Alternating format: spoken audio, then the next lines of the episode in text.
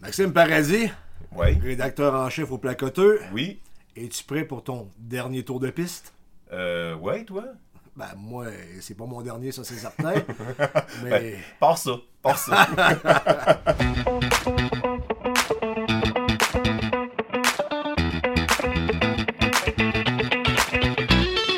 Bienvenue à Trêve de placotage, une situation quand même assez inhabituelle parce que c'est notre dernier ensemble, Maxime. Oui. Et sincèrement, j'ai été réellement surpris de ce que tu nous as annoncé cette semaine. Je m'y attendais pas. Moi, j'étais sûr que j'allais travailler quand même assez longuement avec toi. C'est toi qui m'as engagé au placoteux. C'est toi qui es venu me chercher lorsque j'ai perdu mon emploi à CMA TV. Et tu es une, euh, t'es une référence journalistique euh, régionale, sans l'ombre d'un doute. Je pense que tu as vu également avec euh, les nombreux commentaires que tu as obtenus ou tu as reçus sur euh, ta page Facebook que tu étais réellement apprécié. Euh, je te laisse aller arrive parce que Ben écoute, euh, en fait, euh, ben, d'ici la fin, la fin mars, progressivement, je vais, je vais quitter le placoteux. J'étais rédacteur en chef depuis un, un an et demi à peu près. Et j'ai été journaliste aussi en même temps depuis juin 2015. Euh, je vais aller travailler pour l'UPA du Bas-Saint-Laurent. En Ok. fait, euh, le, le poste, euh, le poste que j'ai obtenu, c'est euh, conseiller aux communications et à la vie associative. Donc, évidemment, il y, a, il y des relations avec les médias à faire avec ça. Il y a aussi l'accompagnement des, des syndicats locaux, par exemple ceux euh, de, la, de MRC au, au Kamouraska et de la MRC de Rivière-du-Loup. Donc, euh, c'est c'est l'emploi que je m'en vais, que je m'en vais faire, qui, ça me stimule. Euh, J'ai quand même un, un intérêt pour euh, le domaine de l'agriculture. Je pense que c'est inévitable quand on est dans une région comme ici, en Côte-du-Sud, au Kamouraska. surtout avec l'ITAC. oui, c'est ça, l'ITAC qui est là, qui est un Absolument. sujet que j'ai couvert quand même amplement là, pense que oui. durant, durant ma carrière. Donc, l'intérêt pour l'agriculture, il est là. Les, les gens aussi dans le domaine agricole, je te dirais, pour avoir fait souvent des articles euh, euh, sur des, des gens du, mi- du milieu agricole, c'est des gens qui sont euh, très terre à terre, sans jeu de mots. Euh, c'est c'est des gens qui sont, euh, qui sont authentiques, des gens qui Ouais. sont... des gens qui sont francs, euh, des gens qui sont clairs, euh, des, gens qui, nomment ce, dont ils ont besoin. Euh, J'avais pas le goût d'aller travailler. quand j'ai- travaillé avec quelqu'un comme toi, quelqu'un de- d'extrêmement franc, avant il y avait Stéphanie Gendron qui était, qui était le même tempérament aussi. Quand on travaille dans le domaine des médias, on aime, on aime que les choses soient claires. J'ai- j'aime pas quand les choses. j'aime pas les demi-réponses, j'aime pas les. Euh, les, les- les choses qui, euh, qui sont un peu trop beige. J'aime que les gens euh, aient des commentaires qui sont assumés. Je préfère 100 fois entendre quelqu'un qui n'a pas la même opinion que moi, mais qui l'assume et qui le défend, que d'avoir quelqu'un qui on sait jamais réellement le fond de sa pensée Ouais. et qui, euh, qui va être un peu couleuvre. Fait que j'ai, je me suis dit, j'ai l'impression que j'ai pas l'impression, je suis persuadé que j'aurai euh, la chance de, de rencontrer justement des gens authentiques euh, comme je, je, je- avec qui j'aime travailler dans le monde de l'agriculture. Écoute, Maxime, sans l'ombre d'un doute, tu as marqué l'information régionale et j'aimerais que tu nous fasses un peu un historique de ton parcours. OK? Parce que euh, t'as pas un parcours euh, traditionnel tant que ça, c'est-à-dire que tu es un peu un autodidacte, on s'entend. Pratiquement. T'es pas quelqu'un qui a des- une formation universitaire, pourtant tu as une culture générale extrêmement euh, large, c'est-à-dire que tu peux parler de beaucoup de sujets, et possiblement que ça a fait de ta force aussi en journalisme. Et également, tu es un curieux de nature. Oui. Et t'aimes le monde aussi. Oui, ben, je pense que tu me- tu m'as bien, tu bien résumé. Euh, écoute, euh, j'ai une attestation d'études collégiales en animation radio-télévision. À je- qui où? Euh, je l'ai obtenue au Collège radio-télévision de Québec en 2003. Donc, ça fait... C'est ben, pas le Bart, c'est l'autre? Euh, c'est dans dans le collège Barthes, oui, là, oui, c'est sur la côte d'Abraham à Québec parce que je suis originaire de Québec, de la, la banlieue nord de Val-Bélair Ouais. précisément. Et quand j'ai terminé en mai 2003 au CRTQ, j'ai euh, un mois après, j'ai eu l'emploi ici à la radio à la Pocassière à CHOX 97.5 euh, où j'ai travaillé pendant 12 ans et que j'ai fait à peu près euh, pas mal tout. Là, euh, Et t'as commencé comment? Je présume que t'es pas tombé man en partant. Non, euh, ou- Oui? étrangement, oui, j'ai été co-animateur de l'émission du matin dès que j'ai commen- dès que je suis arrivé à la Étais-tu nerveux à ce moment-là? Je pense que j'étais un peu insouciant. J'avais quoi, 18-19 ans. Puis on, sort, on- ça, ouais, hein. on sort, on sort de l'école. Puis quand on sort de l'école, on a l'impression qu'on sait tout. Hein, donc, euh, James on pense qu'on on pense qu'on sait tout. Et euh, ben, c'est comme ça que ça marche, faire de la radio. Donc, j'étais un peu dans cet esprit-là. Je pense que j'étais un peu inconscient. Puis euh, j'étais pas. euh, Euh, je, savais pas trop vraiment dans quoi je m'embarquais, mais euh, pendant qu'on, vu qu'on prend la peine d'en parler, je, je, prends la peine de le nommer. Euh, j'avais Gilles Gosselin qui, m'a embauché, qui était ah, directeur général de la, de la station à, à la Pocatière et qui, a découvert nombre de talents là, dans le KRTB en Côte du Sud, là, ben, dans le domaine des médias. C'est lui d'ailleurs qui avait découvert Daniel Saint-Pierre. Oui, effectivement. Daniel Saint-Pierre, il a une excellente voix de radio, c'était un excellent morning man.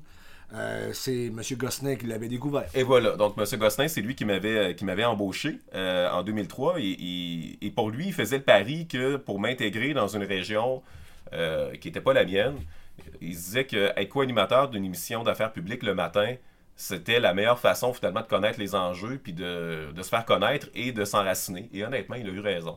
Donc, euh, T'apprenais à l'ancienne dans le fond. Oui, vraiment, vraiment. Et, tu sais, et, mon co-animateur c'était Jacques Dufour, un type que, je respecte et euh, qui est encore un ami aujourd'hui. Et Jacques, Jacques euh, à l'âge de l'âge de mon père, même même plus. Donc j'étais, c'était particulier parce que j'ai travaillé quand j'ai commencé à, à, à CHOX. Euh, j'étais avec des gens euh, qui étaient vraiment beaucoup plus vieux que moi, qui avaient l'âge de, mes parents et, même davantage. Et moi, j'étais tout jeune, à 18-19 ans. Donc, euh, j'ai fait mon chemin, puis je me suis senti quand même à l'aise avec, cette équipe-là. Et j'ai appris vraiment beaucoup. Et j'ai fait deux ans le show, le show du matin, comme ça, comme co-animateur. Puis tu sais, c'était pas, euh, c'était pas mes meilleures années, là. J'étais, j'apprenais le métier, là. Donc, euh, j'aurais pu, j'aurais pu être meilleur, mais j'ai fait ce que j'ai pu avec le bagage que j'avais à, l'époque. Et c'est moi qui avais demandé, après, de devenir l'animateur du retour à la maison. Donc, euh, M. Gosselin avait décidé de m'envoyer finalement en fin de journée. Et là, j'ai piloté l'émission vraiment seul cette fois-ci. Tu avais du plaisir à faire ça? Oui, j'ai eu du plaisir. Mais euh, j'ai eu du plaisir. J'ai l'ai fait pendant huit ans, euh, l'émission du retour à la maison. Et après. les deux dernières années que j'ai travaillé à, Shox, on m'a ramené dans l'émission du matin et là, j'étais vraiment seul à l'animation et plus avec des, collaborateurs. Donc là, j'étais vraiment rendu le, vrai morning man et c'est pas mal là que j'ai que j'ai aussi pris, je pense, mon, aisance au point que j'ai réfléchi euh, sérieusement à faire le pont, euh, à traverser du côté du journalisme à l'écrit. Alors, quand l'opportunité est arrivée avec le plateau... Parce que tu n'es pas un journaliste de formation. Je suis pas un journaliste de formation. J'ai eu euh, un, peu de, formation en journalisme. de base. De base, quand j'ai fait mon, cours à, la, dans mon cours de radio mais tu sais, c'était du journalisme radiophonique et j'en ai fait du journalisme à la radio aussi. Euh, j'ai remplacé Jacques Dufour, j'ai remplacé Michel Harvey, euh, mais euh, j'étais un animateur à la base. Donc c'est vraiment ça. Mais j'ai toujours eu de l'intérêt, de la curiosité, comme, tu dis. J'ai toujours été quelqu'un qui lisait le journal le matin. j'ai toujours aimé m'informer. J'ai tout le temps été quelqu'un qui, qui s'intéressait à écouter des bulletins d'information aussi à la télé. et j'ai toujours été bon en français. Donc, euh, si je remonte là. Euh, je confirme. si je remonte aussi loin, aussi loin euh, qu'à l'école secondaire, j'étais, c'était une de mes matières fortes à l'école, c'était le français et j'ai toujours aimé écrire. Donc, c'est juste que, avec du recul aujourd'hui, je, je, me, je comprends pas que c'est pas le. Je suis pas allé dans ce domaine-là dès le départ. je te dirais que c'est quand même. J'ai passé par le chemin de la radio, alors que la, pour la radio, tu sais, les gens me, reconnaissent un talent, puis euh, je suis conscient que j'ai un talent pour la radio, mais c'est un talent que j'ai travaillé et qui, qui était peut-être pas aussi naturel. C'était pas inné? C'était pas inné comme les gens pourraient le penser. Oui, parce qu'aujourd'hui, c'est beaucoup plus facile. par exemple, André Arthur, il avait ça naturellement. Euh, Daniel Saint-Pierre avait ça naturellement. Peut-être moins Gilles Pau, lui, l'a développé davantage avec son style, mais toi, tu n'avais pas ça de ce Moi, que je comprends naturellement. Écoute, quand j'ai commencé mon cours au collège en 2002, parce que c'était un cours d'un an, là, j'étais pas le meilleur de ma classe. J'étais loin d'être le meilleur de ma classe. Par contre, j'ai travaillé fort parce que je voulais réussir. Donc, tu sais, ça a toujours été. Je pense que tout le monde me tout le monde qui me connaît sait que je suis pas quelqu'un qui, euh, qui sur son sort. Je suis, quelqu'un qui va se botter le derrière par lui-même, puis qui, euh, si je veux quelque chose, va aller chercher par moi-même. Donc, c'est un peu ma, c'est un, peu ma, caractéristique, c'est ce qui m'a toujours un peu poussé dans, la vie sur le plan professionnel.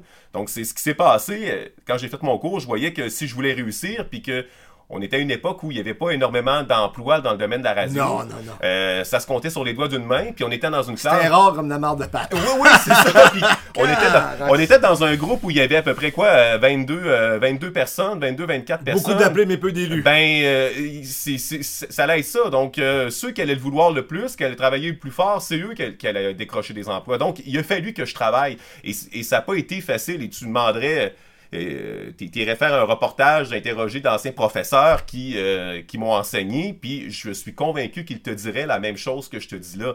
Mais j'ai suffisamment progressé et j'ai suffisamment travaillé fort pour le développer et, et pour que ça devienne naturel. Tu comprends? Donc, c'est c'est- c'est comme ça que j'ai fini par aboutir là-dedans. Mais ce qui m'avait amené au départ en radio, c'était l'amour de la musique. Moi, je tripais. Oui, c'est vrai. J'étais un DJ dans mon Ouais, sous-sol chez nous. Là. Donc, c'est. T'as fait quelques spectacles aussi, si je me trompe pas. ben, non? j'ai été, euh, j'ai fait des discos mobiles, j'ai C'est ça, été des choses DJ, sorte, DJ dans, des, dans des bars aussi. C'est ça qui m'avait amené à, à aller faire de la À radio. l'époque, ce que les femmes déchiraient ton linge. Non, non, non, j'ai jamais, j'ai jamais eu ce, ce privilège. Mais euh, fait tout ça pour dire que euh, c'est ça, j'ai, c'était pas, euh, c'était plus une passion qui m'a amené, mais qui, même si je suis quelqu'un qui avait une facilité à parler puis qui était à l'aise en public, euh, faire de la radio, c'était pas quelque chose qui était nécessairement naturel. Et alors que l'écrit, pour revenir à ta question initiale, l'écrit, ça l'était, euh, ça l'était davantage. Et quand j'ai fait le saut au placoteux euh, en 2015, euh, je- je- rapidement, je me suis senti sur mon X, comme on dit. Vraiment. À ce point-là? Ouais. Et c'est en quelle année que t'es rentré au placoton? euh, 2015. C'est 2015. ça, 2015, juin 2015. Et alors qu'en radio, j'ai toujours, j'ai toujours eu, malgré que j'ai eu de, de belles années, que j'ai eu de, de belles... euh, et que je, je me rappelle quand j'avais quitté le métier hein, dans la région, ça avait fait une commotion, là, euh, quand j'avais quitté parce que les gens aimaient m'écouter. Euh, C'est 12 ans? 12 ans, ouais, j'ai fait 12 ans. Ah, tu à- marques, 12 à- ans, écoute, oui, c'est quand même une euh, quand même une longue période. J'ai j'ai j'ai tou- j'ai toujours trouvé plus difficile de faire ma place, je dirais en, en radio. Je- C'est un milieu qui est plus euh, compétitif Oui, et tout à fait, je oui. suis pas quelqu'un de compétitif à la base. Euh, C'est-à-dire, je- t'aimes performer pourtant, J'aime performer. T'aimes pas performer contre les autres, t'aimes performer Oui. pour toi. et voilà, je, je- je je suis plus en compétition avec moi-même qu'avec les autres. Je- je- Et ça joue dur à ce moment-là Ben, en- en en radio, c'est- en- T'as des cheap shots, t'as des euh, jambettes, des, des bâtons dans les roues. c'est c'est pas un milieu où que la reconnaissance est facile. Et, euh, et à des moments, à, à des moments, quand tu te remets en doute, euh, je- je- j'en quand tu te remets en doute, j'aurais eu besoin d'avoir un peu de La reconnaissance. tape sur l'épaule, tu l'as Ouais. pas eu. Puis j'en j'en ai eu de façon ponctuelle, mais ça n'a pas été comme euh, en journalisme écrit.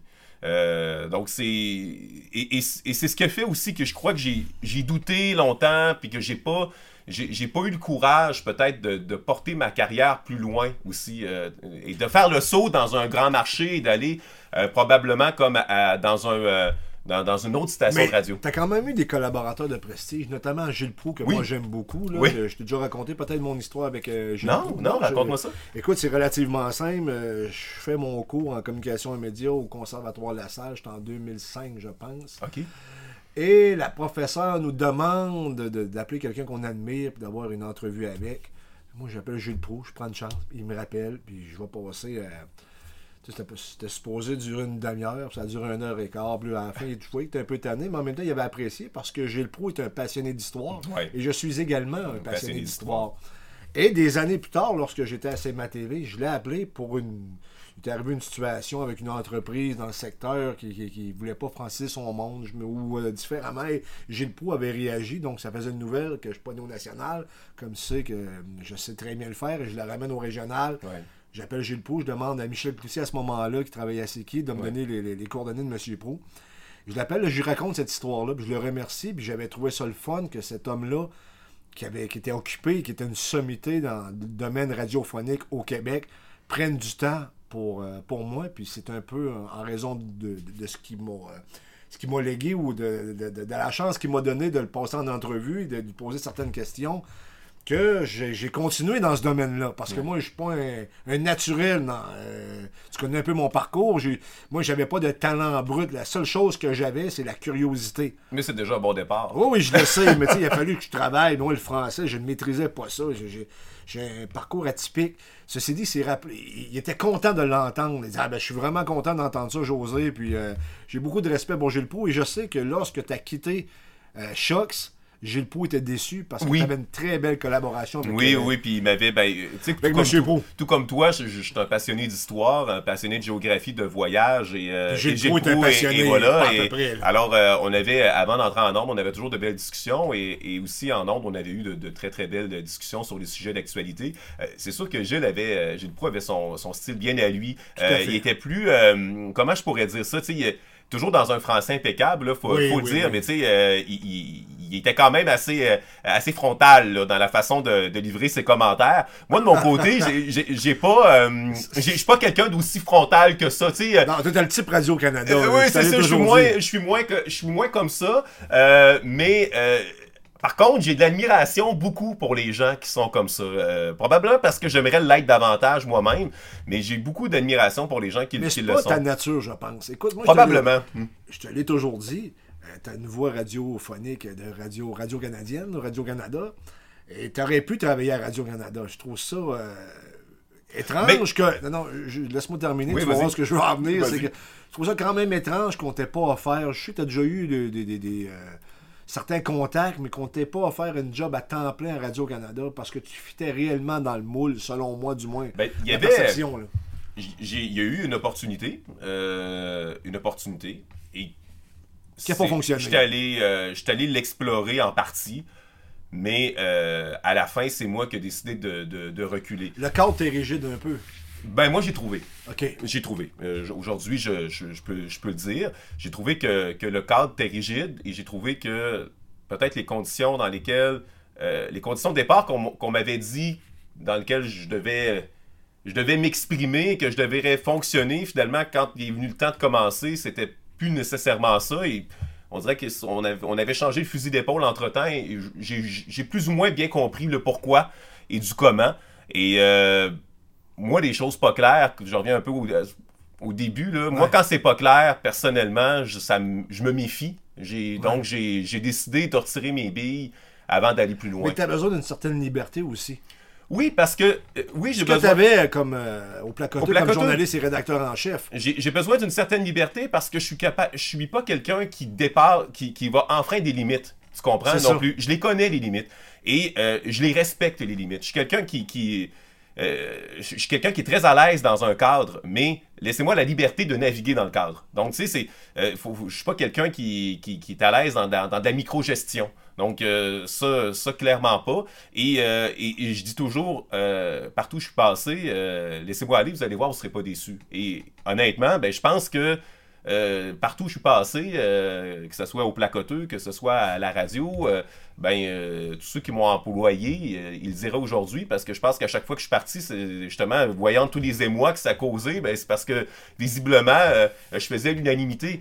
Euh, en toute humilité. Donc, euh, je pense pas trop d'ennemis localement. T'avais quelques critiqueux euh, à l'occasion sans plus. Peut-être. Peut-être, mais qui en a pas? Je veux dire, à, la minute que tu deviens public, c'est sûr que tu vas avoir des adversaires ou des gens qui n'aimeront pas ce que tu fais. Qui, qui en a pas?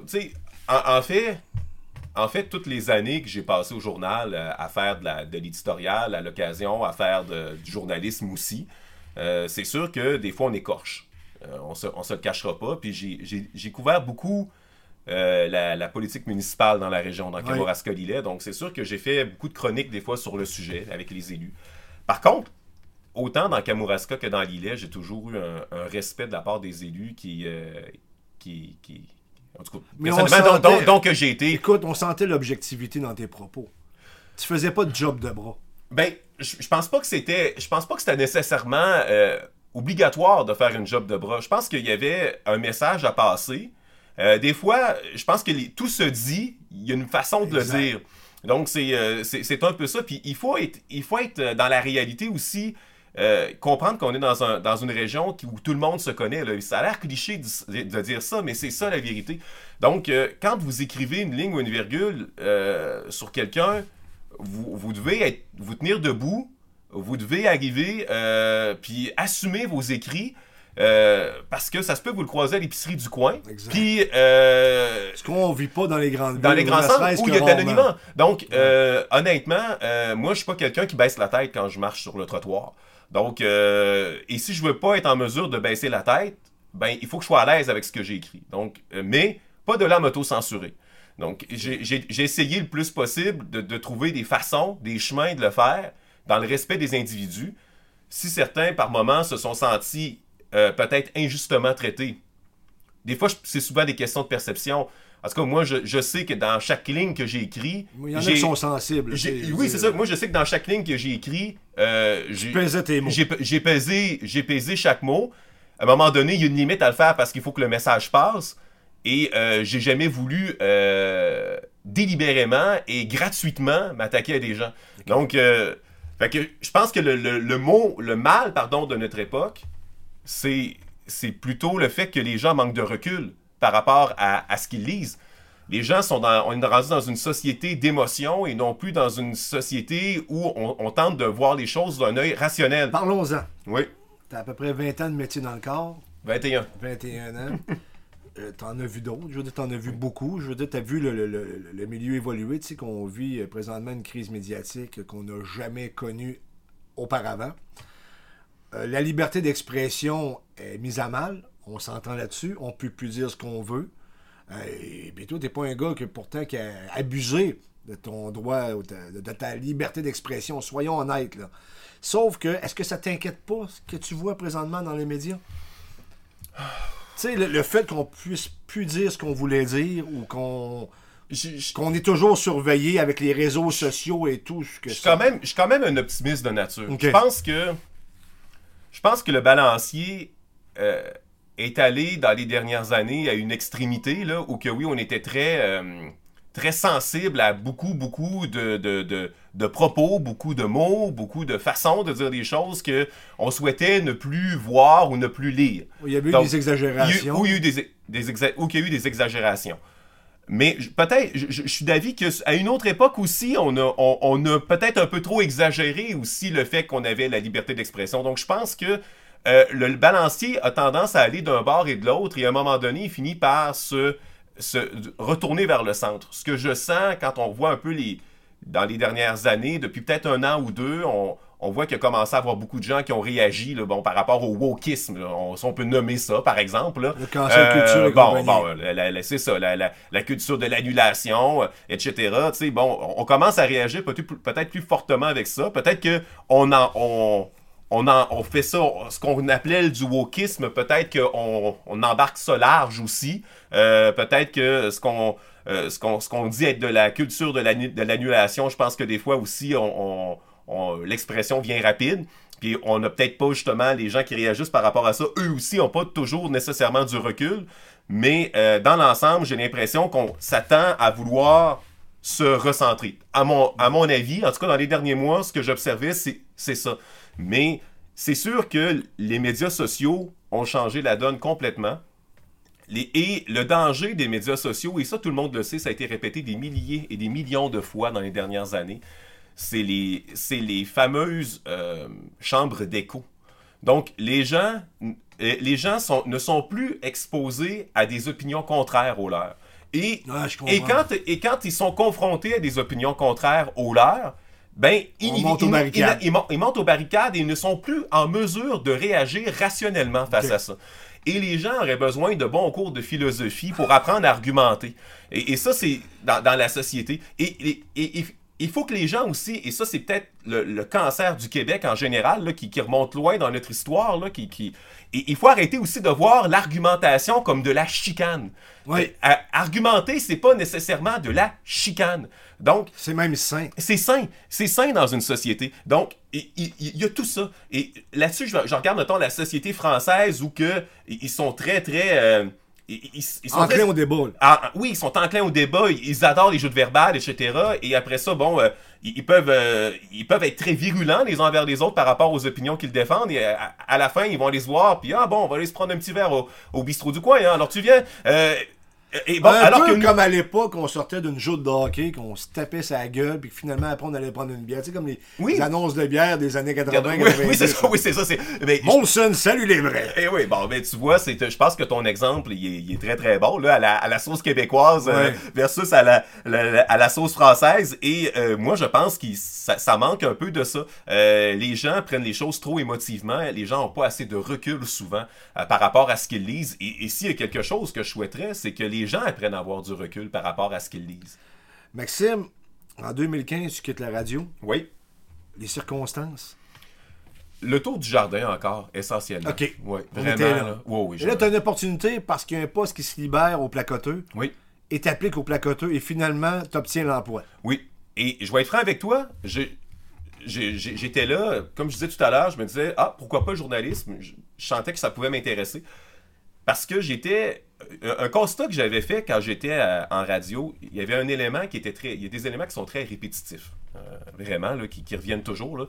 Quand vous animez une émission, euh, vous faites à peu près 4 euh, ou 5 fois la météo, les nouvelles reviennent aux demi-heures, puis le bulletin ne va pas nécessairement évoluer tant que ça. Je te pose la question. la météo, on n'a pas trop. Je veux dire, tu avais une façon standard de faire la radio, comme je connais. oui. Est-ce qu'on n'est pas rendu ailleurs que toujours y aller avec la même ritournelle? Je pense que oui. Je pense, que oui. je pense parce que, l'arrivée des podcasts a complètement changé la dynamique parce que tu parles pas dans les podcasts au même titre que tu t'exprimes à la radio. C'est beaucoup plus naturel. Oui, oui, c'est totalement différent. La recette n'est pas la même. Mais c'est sûr que la, la radio, c'est cadré quand même. Je veux dire, les, les médias traditionnels sont cadrés. oui, c'est ça. Donc, euh, des blocs publicitaires aux 15 minutes, euh, des, des, bulletins de nouvelles aux demi-heure ou à l'heure, euh, des, des, des, des, bulletins météo qui suivent les bulletins d'information. Donc, des, des, quotas de, de musique francophone, anglophone. donc, il y, y a, des. Puis il y a aussi des des obligations avec les licences radiophoniques hein, qui sont imposées par le CRTC qui obligent, mettons, de, de, faire d'informations locales et régionales, etc. Donc, c'est normé. C'est normé. Et moi, de mon côté, je, sentais que j'avais fait ce que je pouvais dans ce, dans ce cadre-là. Peut-être que si j'avais justement donné une chance à ma carrière en radio dans, dans une autre station, peut-être que j'aurais continué dans ce domaine-là et que j'aurais continué à m'épanouir. Mais moi, à la Pocassière, j'avais, j'avais fait le tour du jardin, j'avais animé toutes les cases horaires, j'avais fait tous les postes, j'ai été directeur musical, j'ai été journaliste, j'ai je, voyais pas je voyais pas ce que je pouvais je pouvais faire de plus et à, cette époque-là j'avais 30 ans là, José là, et je me disais qu'est-ce que je, ne vais pas passer ma vie encore euh, jusqu'à 65 ans à faire ça. Je puis, le tour du jardin était fait. Oui, puis en, tout respect pour les gens qui l'ont fait, là, soit dit en passant. Non, je comprends, je comprends. Pour moi, pour moi, moi, j'étais dit non. Je dis, moi, c'est pas vrai. Donc, j'ai vu l'opportunité, je me suis dit, l'information, ça m'intéresse, mais en toute franchise, je, je pensais pas que je serais resté aussi longtemps au placoteux. Mon, souvenir, c'est que tu n'as pas eu une offre pour aller travailler à Rivière-du-Loup pour remplacer Daniel Saint-Pierre qui quittait là, de, après X nombre d'années. Euh, on me l'a proposé. J'étais pas le premier à qui on l'a proposé, par exemple. Mais on me l'a proposé, mais pour moi, il n'y avait pas. Euh, pour moi, la radio, c'était une. C'était terminé. C'était, c'est une page qui, qui, est tournée dans ma vie. Donc, c'était. Euh, il n'y avait pas. Pour moi, il y avait. Quand j'ai quitté, c'était un aller sans retour. Donc, tu sais, faire des balados, pour moi, ça, ça va. retourner à la radio, faire des chroniques. Euh, Te lever de bonne heure le matin. Non, j'ai fait, je l'ai fait, je, l'ai fait. Et quand c'était donné. J'ai donné. Et quand c'était terminé, c'était c'était terminé. Et le, journalisme, j'ai trouvé que ça a été plus facile de me réinventer en journalisme que ça l'était à la radio. Donc, et je pense que c'est ce qui. Et avant la pandémie, en, toute, en toute franchise, José, je, je, me sentais tellement sur mon X que j'aurais jamais pensé. Pour moi, je voyais pas le moment où j'allais me tanner de, de, de, mon métier. Parlons-en parce que ça m'intéresse beaucoup. C'est la crise covidienne qui t'a fait réfléchir à ton avenir, ou du moins, t'as entamé une réflexion concernant ton travail. Oui. Ah, ben, Explique-moi pourquoi, quand dans la crise covidienne, je comprends là, que ça, ça, ça a bougé, ça a fait euh, changer beaucoup, beaucoup, beaucoup de choses. Ça a complètement... Euh, je veux dire, c'est une, une, genre d'explosion qui est arrivée. C'était de l'inconnu, on ne savait pas ce qu'on s'en allait avec crise. ça. C'était une crise. C'est une crise. Donc, il y a un avant, il y a un après. C'est tout le temps comme ça. Puis tout le monde, dans, dans, dans, les cours d'histoire, dans 40-50 ans, ils vont parler de, de, la crise euh, de la, COVID-19 de la même faççon que nous, ils nous ont enseigné la crise économique euh, de 1929 ou la Deuxième Guerre mondiale. Je veux dire, c'est, pour ces époques-là, quand on parle de ces événements-là qui ont été marquants du 20e siècle, je veux dire, il y a, un, il y a un avant, il y a un après, donc c'est la même chose pour, euh, pour la COVID-19 pour nous, dans le monde occidental. Et oui, moi, ça a été, euh, tu l'as dit tantôt, je suis quelqu'un qui aime le monde. Donc, quand j'ai quitté la radio pour aller faire du journalisme à l'écrit, j'étais tanné que les gens viennent me raconter dans mon studio. J'avais le goût d'être sur le terrain, là où les gens étaient, et aller le constater de mes yeux. Mais tu Donc, pouvais pas. Et là, je pouvais plus le faire. On pouvait plus sortir. Donc, et moi, On j'étais... pouvait même un certain temps, on pouvait même pas changer de région. Et- et c'est- oui, oui, mais ben, nous, c'était le cas parce que j'étais j'étais au Bas-Saint-Laurent. Donc, euh, à la Pocassière, il y avait, il y avait, il y avait le barrage euh, routier, ben oui, là, ben donc oui. juste à côté de chez, à côté de chez moi. Et, euh, et pour moi, la COVID, ça n'a pas été... euh, Il y a eu une redondance dans la couverture aussi. J'ai vécu la même chose. une, une- une redondance euh, où on, on revenait toujours avec les mesures sanitaires, avec les, euh, les, euh, les, les mêmes conférences de presse. Et là, c'est drôle, tu sais, je te- je t'en parle, là, puis là, je, je le réalise là, au même moment que je, que je, que je te, le- je te le confie. Je, me suis retrouvé un peu dans ce, de ce sentiment-là de l'époque où j'étais à la radio, que j'avais l'impression que, c'était que ça devenait répétitif. Et je... J'avais, j'avais, j'éprouvais aucun plaisir Parce que tout était orienté euh, autour de la COVID. autour de la, la- la pandémie. Euh, oui, oui, puis là, on parlait à chaque jour des nombres de cas, puis écoute, c'était c'était redondant, je le sais, je l'ai vécu. Et, et, et au début, et à un moment donné, on était, on, on était en- à, à- à un moment donné, on était rendu dans une forme de chasse aux sorcières. Oui, oui. Et, et moi, j'étais là, je, je me rappelle, j'avais contacté euh, les gens du... euh, tout le monde fermait là, à cause de la COVID, la première vague. là. et, et tout le monde fermait. Et euh, là, là, il fallait qu'on qu'on- qu'on commence à faire des nouvelles pour dire qui fermait leur commerce, qui fermait ci, qui fermait ça. Parce que là, il ne fallait pas que le virus se propage. Et là, on était à la recherche des gens qui, finalement, n'avaient pas encore annoncé leur fermeture. Allez vous fermer, mais voyons donc, vous n'allez pas fermer. Et là, je, je me rappelle, j'avais- écrit au Club Hibou. Club Hibou à Saint-Onésime, qui qui- qui n'avait pas annoncé encore qu'il fermait pour les motoneigistes. Et, et là, j'ai, je me rappelle, je me rappelle même plus qui m'avait répondu. Et, écoutez, on, on prend connaissance. Euh, Est-ce qu'on peut respirer par le nez? C'était pas comme ça qu'on le dit, mais c'est ça que ça voulait dire.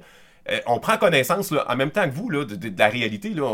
C'est sûr qu'on va fermer, là, mais il faut qu'on évalue, puis il faut qu'on on réfléchisse qu'est-ce qu'on va faire, comment on va procéder et tout. Et, et là, j'étais, et, je me rappelle la réponse, je, je me rappelle de cette réponse-là, et je me dis, mais mon Dieu, j'étais rendu dans le journalisme que j'ai jamais aimé faire. Tu comprends? Journaliste de bas étage. Est-ce journaliste des de gens bas qui étage. t'appelaient à l'occasion pour te dire, exemple, hey, au Canadien comme il m'était arrivé à Montmagny, ils mettent pas là, assez de liquide, ou ils font pas ci, ou ils font pas ça. J'en ai eu quelques-uns, tu sais, des, des, des dénonceux, J'en ai comme pas, ça. pas tant. Honnêtement, pas tant. Euh, ça, j'en ai, euh, j'en, ai pas vraiment eu euh, à, à bien y penser. Peut-être mais Stéphanie Gendron qui travaillait avec moi à l'époque, peut-être que elle, mais non, à ma connaissance, on n'en avait pas eu. Mais de toute manière, euh, on n'est pas resté. euh, cette période-là de chasse aux sorcières du début, euh, elle n'a pas, été- elle a pas été longue. là. Ça a été peut-être la première semaine, mais déjà là, moi, c'est, pas euh, une. C'était pas quelque chose qui me Mais plut. là. te, te souviens-tu qu'à un moment donné, on, tu sais, à chaque jour, moi, je mettais les chiffres en ligne, combien de cas dans Ouais. Chaudière-Appalaches, à Lillet, je me souviens pas trop. Puis les gens suivaient ça. Ah oui, ben. Et je me suis rendu compte qu'à un moment donné, il fallait que j'arrête de publier ces résultats-là. Pourquoi? Parce qu'on continue à faire peur à la population. Ah oui. Alors que je pense qu'il n'y avait plus le lieu d'avoir peur de la sorte. Mais lorsque j'ai arrêté de les publier, ça a chialé parce qu'il y a des gens qui suivaient ça. Mais tranquillement, pas vite, je les ai espacés. Puis à un moment donné, j'ai arrêté. Puis je pense qu'on a. On a aj- tous fait la même chose un peu. Nous c'est aussi, ça, ça a été pareil. Avec un certain délai, mais on s'était parlé, je, je pense à l'époque, on était des genres de compétiteurs, mais on l'a jamais été. Ouais. sais, sincèrement. euh, et on a arrêté euh, sensiblement dans les mêmes eaux. Oui, puis moi, c'est. La COVID, c'est sûr que ça a été deux années. euh, C'est c'est deux. Comme je disais, 13 mars 2020, moi, je, je considérais que j'étais sur mon X. là. Puis quand euh, je suis sorti de la COVID. heureux. J'étais heureux, Ouais. puis euh, euh, je surfais. J'adorais mon, mon travail, j'adorais mon métier. j'avais des sujets plein la tête que j'avais le goût de, de couvrir. J'avais le. Ben, si je peux en parler, j'avais. à cette époque-là, au moment où la COVID a été, a été déclenchée, je travaillais, on faisait référence à l'ITAC tout à l'heure. On parlait toujours du statut de, de, de l'ITA, comme ça qu'on l'appelait à ce moment-là. Et euh, le milieu s'inquiétait toujours, etc. Et on se disait quand est-ce que ça va sortir du MAPAC? Bon, essentiellement. Et euh, j'avais fait plusieurs articles sur le sujet au fil du temps. C'est un sujet qui était, qui était intéressant. L'éducation, ça m'a toujours quand même passionné. C'est quand même important. Puis surtout l'ITA dans une région agricole comme la nôtre, là, j'y reviens, là, c'est, ça a quand même c'est, une histoire et c'est un rôle majeur, on va se le dire. Et finalement, j'avais, j'avais, j'étais j'avais en tête de faire un, gigantesque dossier sur, pour montrer peut-être le fait que le, fait que l'ITAC était dans une forme de flottement, l'ITA, pardon, à ce moment-là, était dans une forme de flottement, il y avait des, opportunités euh, été, qu'on avait laissé passer. Euh, et qui auraient peut-être plus propulsé, par exemple, euh, l'école à un autre niveau. Améliorer la situation. Améliorer la situation, avoir plus d'inscriptions, etc. Donc, j'avais, décidé de parler avec le syndicat des, des enseignants de l'ITAC. Je leur avais parlé. J'avais parlé aussi avec les gens de la ferme école La Poquita.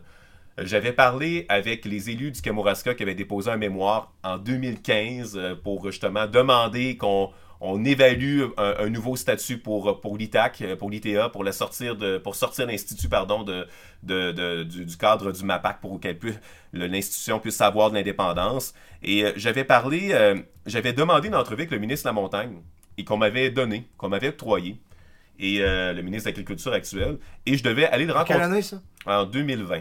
En mars 2020. Avant que ça commence. Oui, et qu'on devait, on, devait aller euh, faire, je devais aller le rencontrer euh, à Québec, pour, à son bureau, pour faire l'entrevue. Et au préalable, je voulais aller visiter une, une, une, école d'agriculture orientée sur l'agriculture biologique au cégep de Victoriaville. Et j'avais demandé, je voulais aller visiter cette école-là qui, plusieurs ont dit qu'elle avait damé le pion à, à, l'ITA. Donc, euh, en développant justement l'offre de programme biologique. Donc, je voulais aller voir sur le terrain et on m'avait tout autorisé. Euh, je sortais des, des au placoteux, là. On m'avait tout autorisé, oui, mes déplacements pour aller là-bas et que, à Victoriaville, aller à Québec. Écoute, le dossier, là, ça, s'annonçait, là, José, être une bombe. Euh, en tout cas, je pense, je pense que le, cœur et l'ardeur que j'avais mis là-dessus, là, c'était incroyable. un dossier d'enquête, en réalité. Pratiquement. Pratiquement. ça aurait été... dossier qui aurait pu paraître dans la presse ou euh, dans un autre Écoute, grand... Je, pense que ça aurait été très complet. Et je pense que ça aurait été très complet. Je pense que ça aurait vraiment donné une très, très belle lecture puis une belle photographie de ce que l'ITA était à ce moment-là. Et si j'avais eu pu avoir cette entrevue-là avec le ministre de la Montagne qui était prévu, ben, euh, je pense que j'aurais probablement su aussi, avant tout le monde, qu'on euh, s'en allait avec un projet de loi qui allait constituer l'ITAC. Parce que finalement, ce qui s'est passé, c'est que toutes ces entrevues-là étaient prévues dans la semaine qui a suivi le 13 mars 2020. Ah Donc, tout a été annulé. Euh, tout a été annulé. Et la COVID a commencé. Et euh, mon dossier, j'ai jamais eu l'opportunité de, le compléter, de le sortir. Et euh, finalement, on est arrivé, euh, on est arrivé en novembre 2020 et c'est là que le, projet de loi a été déposé euh, par le ministre de la Montagne où qu'on constituait l'ITAC et qu'on sortait finalement l'ITA du, du, giron du, du, giron finalement du MAPAC. Et as perdu un gros scoop. Je crois que oui. Puis je pense que tu sais, il y a des choses qu'on est fiers dans notre carrière et il y a des choses on dit j'aurais aimé ça le traiter. Euh, celui-là, ça m'a toujours, ça toujours fait mal au cœur de ne pas être allé au bout de cette histoire-là euh, pour la question de la pandémie. Et c'est drôle parce que je sais pas si tu as déjà vu le film euh, Spotlight, un film avec Michael Keaton. C'est sorti il y a peut-être une dizaine d'années à peu près. Ça racontait euh, euh, l'histoire euh, des, d'une équipe de journalistique au Boston Globe qui avait enquêté sur les cas d'agression sexuelle par, des prêtres, par des prêtres catholiques.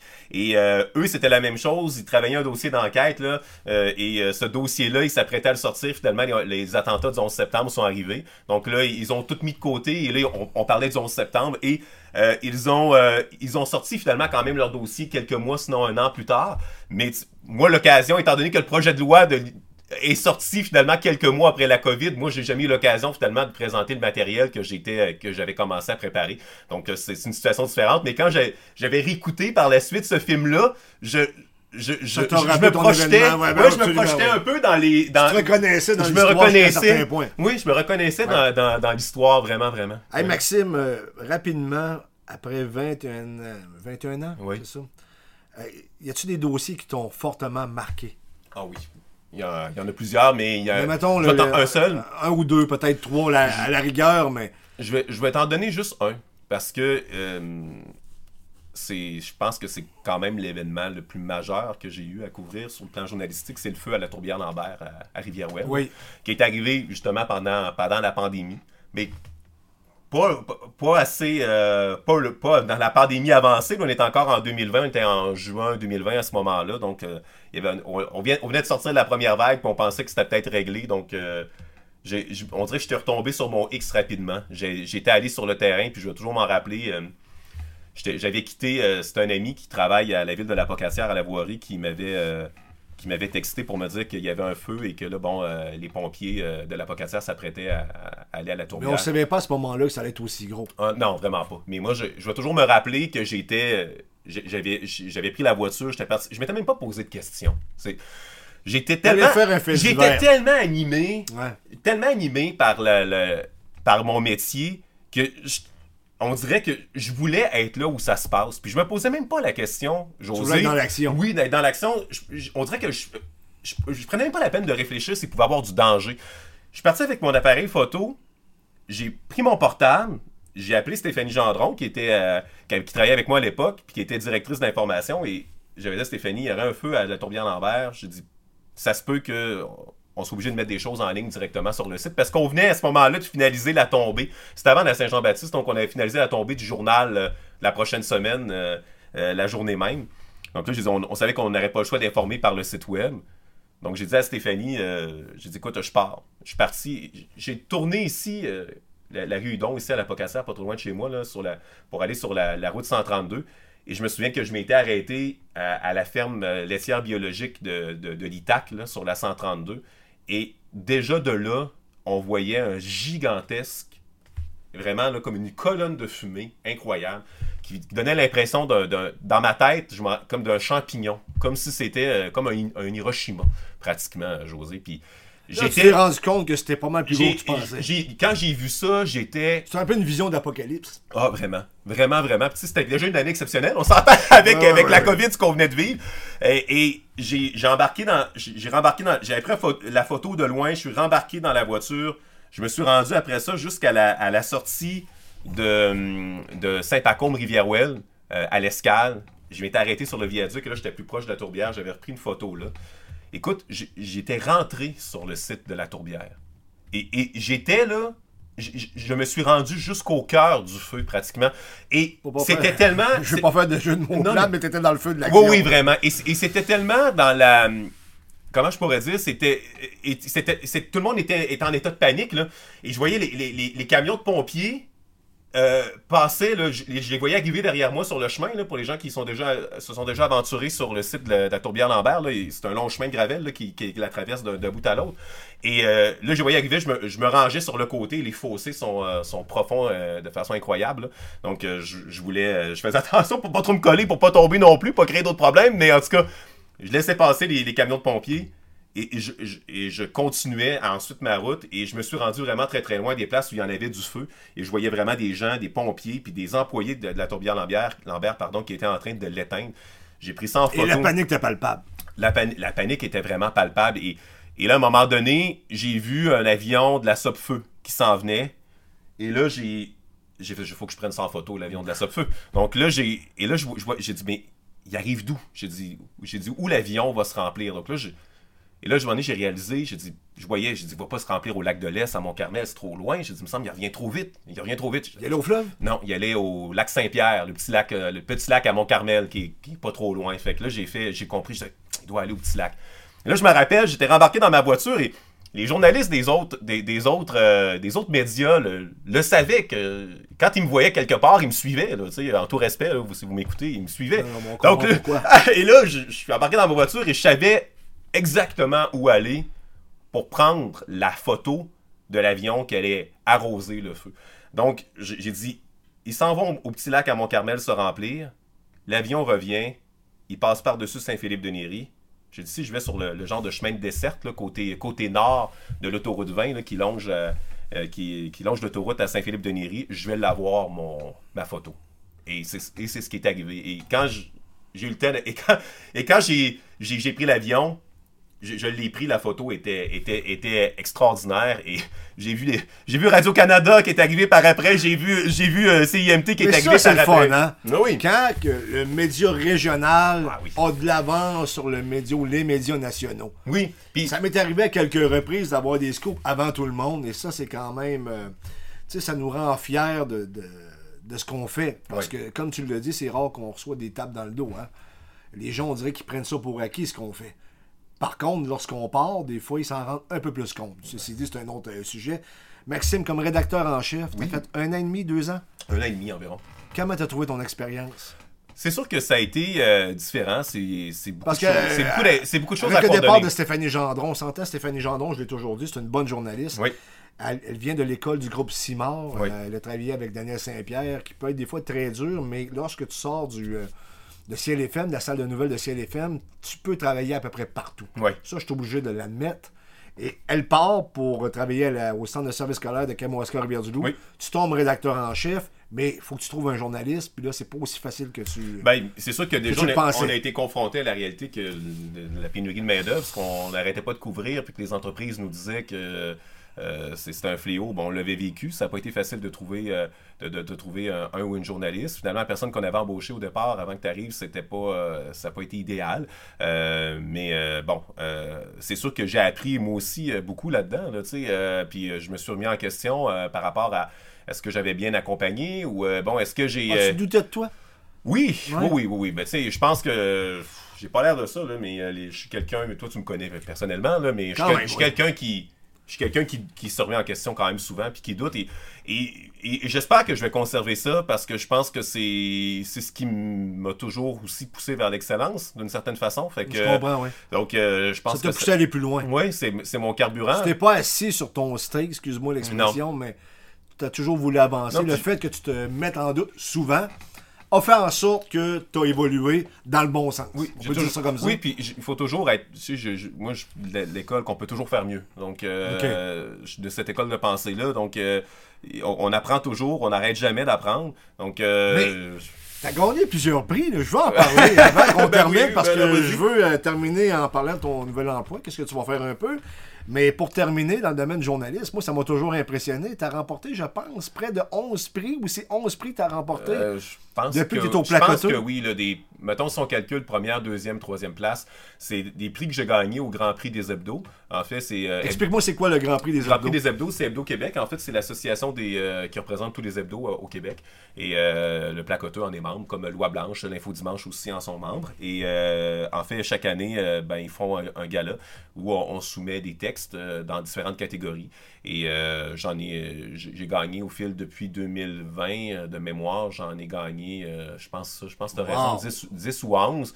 Euh, je- la moitié, c'est quasiment des premiers prix, là, dans le fond. Mais tu là. comprends pourquoi tu as énormément d'éloges concernant ton départ. Je pense que tu as marqué fortement la région.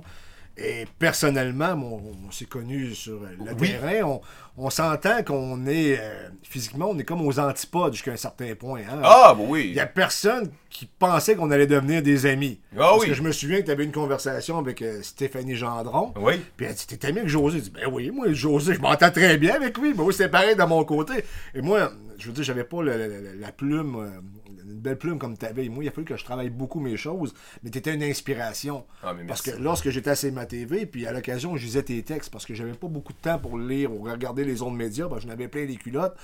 Mais je lisais tes textes. Je dis Maudit qu'écrivain, ce caltor-là. ah, sincèrement. Merci. Merci, Euh, j'apprécie. J'ai réellement apprécié de travailler avec toi. Puis je pense que je suis sorti de cette aventure-là avec un ami. Oui. Et merci de m'avoir appelé euh, pour travailler euh, au placoteux. Merci de m'avoir dépanné ce matin-là, surtout. Écoute, je me souviens comme c'était hier. Il était à peu près 10 heures.